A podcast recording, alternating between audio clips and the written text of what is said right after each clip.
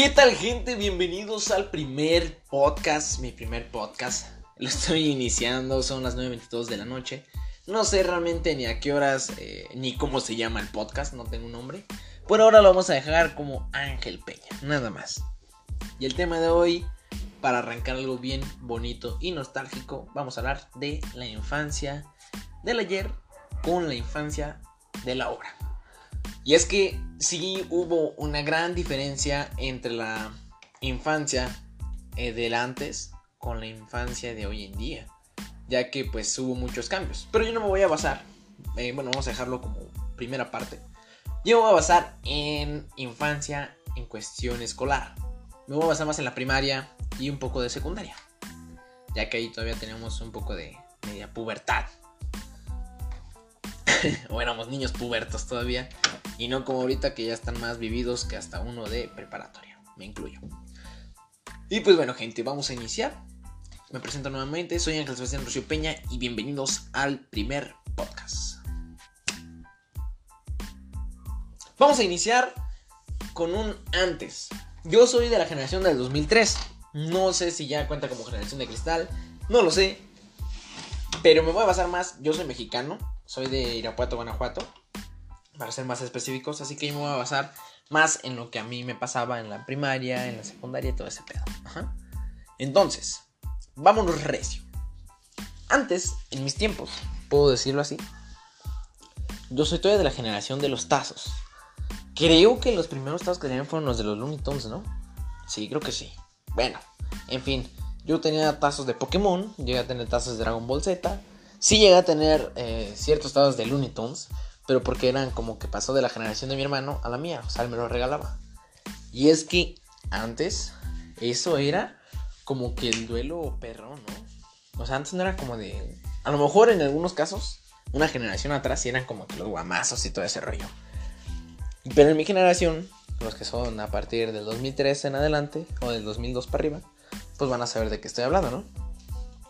Entonces, en mis tiempos, en las primarias, el popular en cuestión de los hombres no era aquel que se veía carita o aquel que tenía dinero o aquel que tenía eh, lujosos o cosas lujosas o así. No.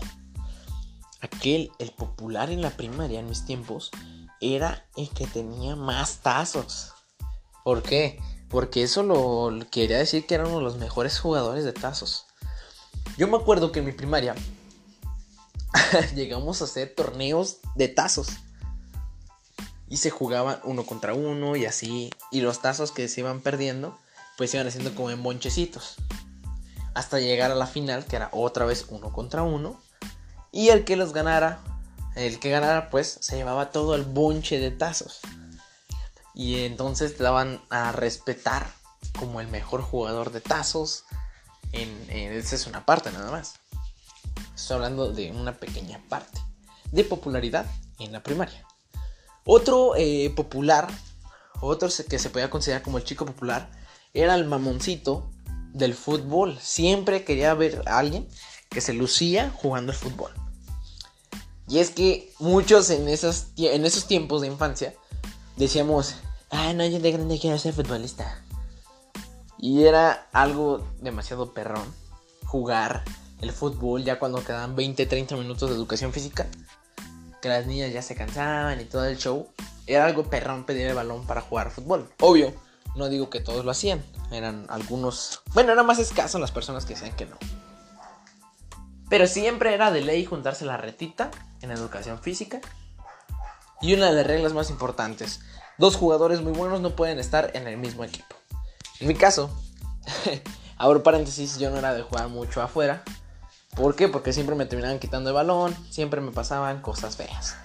Y entonces decidí meterme de portero y me aventaba buenas atajadas.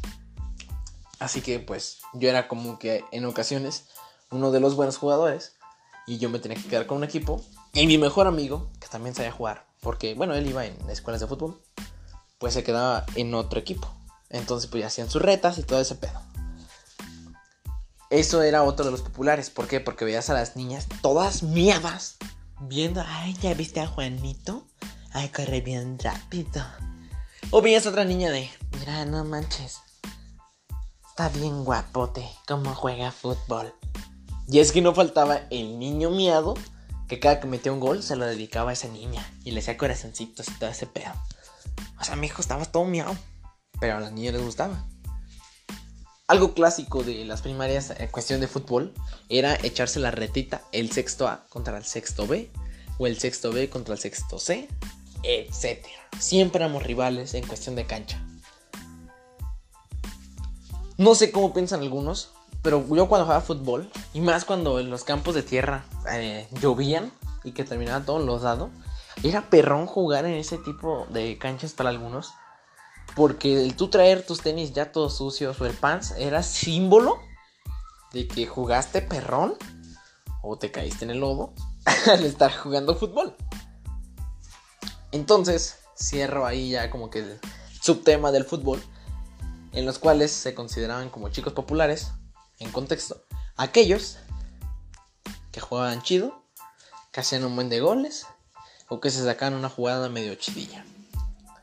Ok, entonces, hasta lo que llevamos ahorita, tenemos que uno de los populares era aquel que traía un bonche de tazos y era aquel que sabía jugar. Y ojo, que había escuelas públicas y escuelas privadas. No sé, yo iba en una, de, yo iba en una pública, que iba en el colegio, heroico colegio militar, de aquí de Irapuato, Guanajuato. Entonces, pues, eh, esa era como que nuestra forma de jugar o nuestra infancia. No sé si en las escuelas privadas también era así o eran diferentes. Y es que también había como que cierta cierta rivalidad entre los de la mañana con los de la tarde. Siempre, siempre va a ser así. Los de la mañana son más tranquilos que los de la tarde. Eso siempre ha estado presente. Hasta la fecha siempre va a ser más tranquila el turno matutino que el vespertino. Pero bueno, para no ser tanto largo el show, en las escuelas eh, de antes, yo me acuerdo que la moda era los tazos. Siempre, siempre fue como que los tazos. Y es que también ahí formabas en la primaria a tu primer crew. Formabas a tu grupito de amigos con los cuales siempre andabas presente. Y siempre tenía que haber un líder que dirigía a todos ellos. Siempre que era como de escoger a qué jugar. Las traes con botella. Hay unos que hasta jugaban a las escondidas y todo el show. Pero lo más común era tazos, a las tres con botella. O jugaban en recreo con una pelota y que después te lo terminara quitando algún maestro. Y nunca recuperabas ese balón, a no ser que se lo pedías. Pero ya ese es otro pedo. Para no ser tanto largo el cuento, en mis tiempos yo jugaba, yo llegué a jugar mucho con los tazos de Pokémon. Los Funky Punky eran un clásico. Incluso llegué a llorar porque mi mamá me llegó a, me llegó a tirar más de 50 tazos de los Funky Punky de un día para otro. Y era como de, no, jefa, no, no haga eso. Pero bueno, ahora vámonos con las escuelas de ahora.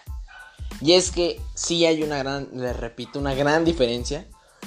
Porque nos damos cuenta de que hoy en la actualidad queremos a veces hasta agarrarles unos buenos moquetazos a los niños de primaria de hoy en día. Antes, eh, abro paréntesis, antes un niño que tenía un teléfono era como de, ah, no manches, mira, tú sí traes teléfono, pa. Ah, de seguro es de tu mamá. O sea, traer un niño que tuviera un teléfono en una escuela pública, en bueno, en mi caso, era que tener billete, ¿eh? O sea, traes un teléfono. Y así sea de teclitas, pero eso ya era un teléfono mamalón. Sin en cambio, hoy en día los niños están más actualizados, ya no juegan como antes ahora se la pasan en el mentado TikTok. Ay, por cierto, si me gustan seguir, también les voy a estar diciendo ahorita mi canal del TikTok. Pero hoy en día los niños, que ya es más baile del TikTok, que ya no sé qué, que el Free Fire, que el YOLO, no sé qué tanto. O sea, ha sido un gran cambio entre los niños de antes con los niños de ahora. Me di cuenta, porque por parte de la preparatoria me tocó me tocó dar clases en una primaria, igual pública. Eh, y me tocó ver el cambio de los niños. Yo creí que era como de, va, a regresar a las infancias, ver niños jugando a la cuarta con las monedas. La cuarta era juego con monedas que tenías que medir de punta de dedo a punta de dedo. Y si medían la misma cantidad del dedo, pues te queda la moneda del otro chavo. Pero bueno, si era como que más canijo todo ese show. Entonces cuando yo entro a, a esta primaria, me doy cuenta que ahora era muy extraño el niño que no tuviera un teléfono. La mayoría tenía ya su propio teléfono. ¿Y qué es lo que hacían en el recreo? Grabar TikToks. Ya no veías a niños corriendo. Eran muy raros o muy pocos los niños que se la pasaban corriendo. Y lo misma regla de siempre. No corras porque te vas a caer. Entiende, Juan Pablo, te vas a caer. Y ahora, les repito, era muy extraño ver a niños jugar así a las traes, a las escondidas. Y siempre era como que se la pasaban viendo el teléfono. O jugando Free Fire. O las niñas grabando TikToks. O los compas viendo TikToks de Free Fire. o así. Y ahora eh, me decían, oiga, ¿ya vio este TikTok? Y me mostraban TikToks así todos miados. Que era como de mi hijo, en mis tiempos yo no jugaba, ni teléfono tenía en esos tiempos. Y nos damos cuenta de que la niñez, la infancia, se acabó cuando los niños empezaron a conocer más la tecnología. ¿Por qué? Ahora resulta que en las primarias de ahora no saben la leyenda de ¿Sabías que aquí antes era un cementerio? O sea, eso era un clásico, decir que en las primarias siempre se construyó sobre un cementerio o que en el baño se aparecía alguna niña. Siempre eran de ese tipo de cosas.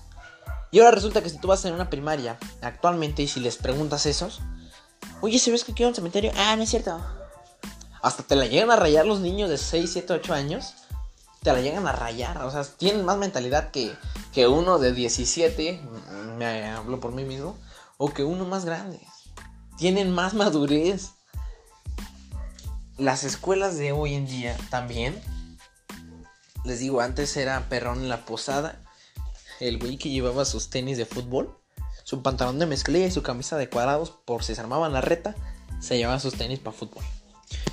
Y ahora resulta que hoy en día, si tú vas a una escuela bien moderna, el popular o es aquel que tiene seguidores en el TikTok o que se viste así bien mamalón, con su corte hasta perfilado y todo el rollo, que se agita mocha y no sé qué tanto.